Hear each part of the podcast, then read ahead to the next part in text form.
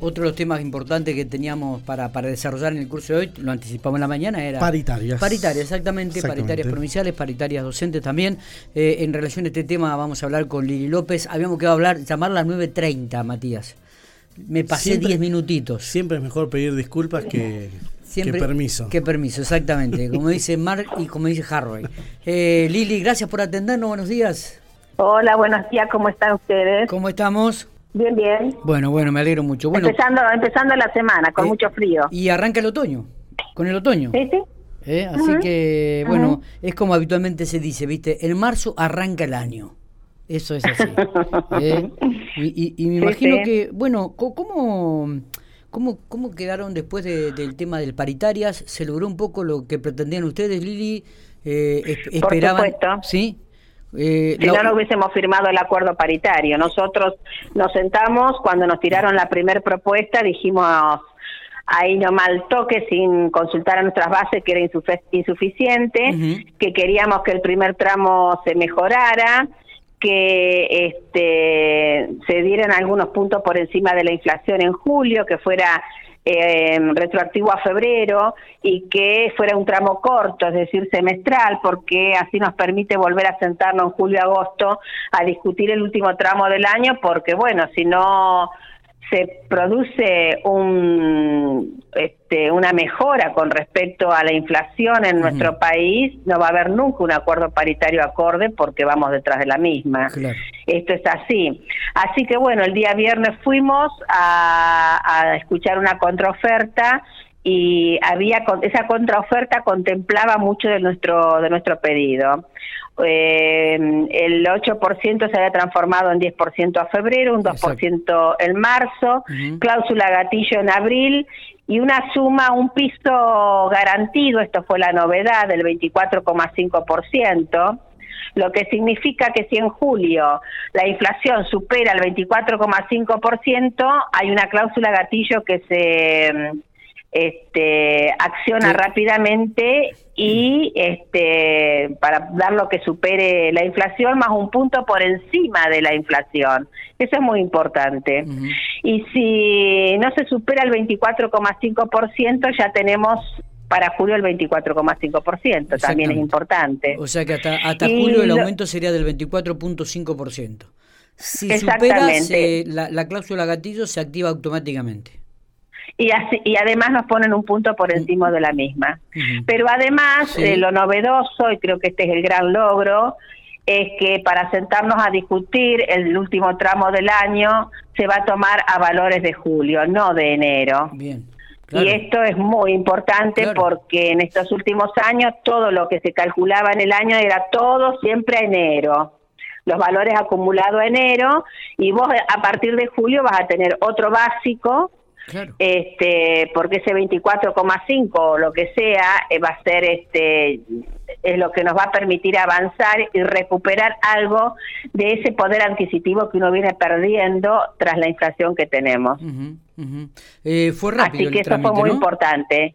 Eso fue muy importante. Nosotros pasamos un pequeño cuarto intermedio hasta las 4 de la tarde porque, como siempre, por lo menos llamamos a las 17 seccionales que conforman a la UTELPA para proponer este la nueva mirada y tuvimos este el apoyo para ir a firmar el acuerdo paritario. eh, Lili, además de lo de, lo económico que es diríamos un poco lo más importante, por eso digo, ¿qué otro logro eh, o, qué otros temas quedaron pendientes y que ustedes le hubiesen gustado este, desarrollar en la reunión? Nosotros tenemos dos temas pendientes. Uno tiene que ver con el secundario, que no tenía que resolverse el viernes, sino que estamos sentados discutiendo en una comisión algunas cuestiones que tienen que ver con cómo reestructurar este secundario eh, en este contexto, lo que nos deja la pandemia. Así que nosotros los primeros días de abril vamos a hacer un encuentro provincial con compañeras y compañeros de este nivel, porque como siempre trabajamos, ¿no? Son las bases las que nos dicen cuáles son las necesidades, si van a estar de acuerdo o no con lo que estamos planteando para um, hacer una lectura sobre este nivel. Y creo que vamos a poder avanzar pronto con una mirada de cómo concentrar a los docentes, sobre todo en los lugares más grandes de la provincia, de que no seamos profesores por eh, taxi, ¿no? Sino que eh, quedemos concentrados en no más de dos o tres colegios, porque acá en Santa Rosa tenés compañeras que dan clases hasta en siete y secundaria. Entonces es imposible tener sentido de pertenencia e imposible planificar para, para una escuela. Qué significativo eh, así que Qué significativo, qué es lo que está diciendo Lili. ojalá lo logremos, ojalá. lo logremos este año, ¿sí? sí porque es, además es una lucha este, de ustedes como, como, como gremio, digo, y también de docentes que lo vienen pidiendo desde hace años esto, ¿no?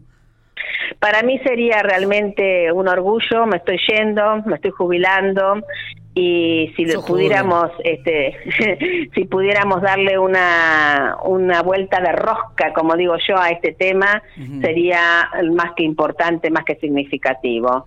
Eh, porque el puesto de trabajo eh, se tiene que discutir si no estamos fuera de contexto y no se puede dar respuesta a, a este contexto tan complejo que tenemos hoy.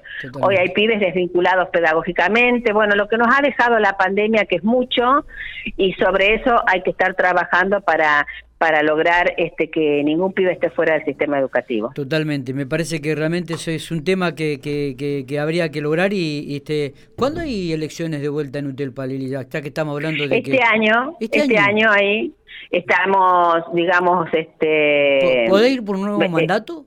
No, yo, me, yo, en mi caso personal no, pero bueno, por supuesto que voy a trabajar hasta el último momento para que el grupo nuestro, la agrupación Celeste, siga conduciendo el sindicato más grande de la provincia de La Pampa este tal vez desde otro lugar un lugar más este pequeño pero voy a seguir porque me encanta. Ustedes saben que quienes me conocen la militancia la política me apasiona así que no me voy a retirar de este eh, definidamente sino que voy a seguir desde otro lugar más más este pequeño acompañando al grupo que sea y este y aquí estaremos. Seguiremos en la lucha. Lili eh, ¿cuándo serían las elecciones en Utelpa?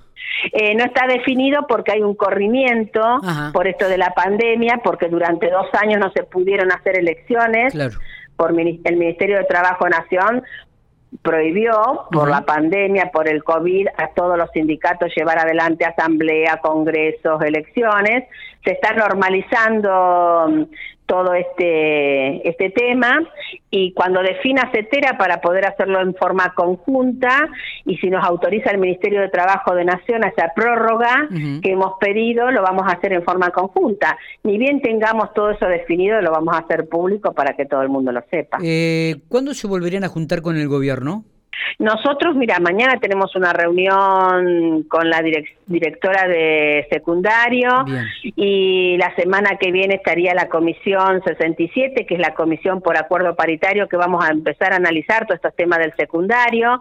Es decir, que vamos a estar reunidos cada 15 días hasta resolver esta mirada de cómo llevar adelante la concentración de los compañeros y compañeras en el nivel secundario. Es el gran objetivo de UTEPA para este 2022. Yo creo que sí, y lo tenemos que lograr. Eh, nos tenemos que proponer ese objetivo para adelante. Antes de los grandes movimientos anuales, tiene que producirse esa concentración para que después se lleven normalmente los movimientos de titularizaciones, de bueno, de, traslado, los movimientos anuales, ¿no es cierto?, que siempre se hace todos los años. Y pero antes hay que acomodar que las, las y los docentes queden concentrados no en más de para nos lo ideal por supuesto que es una escuela pero no más de tres escuelas. Tienen que quedar concentrados en dos escuelas no más de tres. Perfecto bárbaro sería sería genial. Lili gracias por estos minutos abrazo no, por favor hasta luego. Gracias a ustedes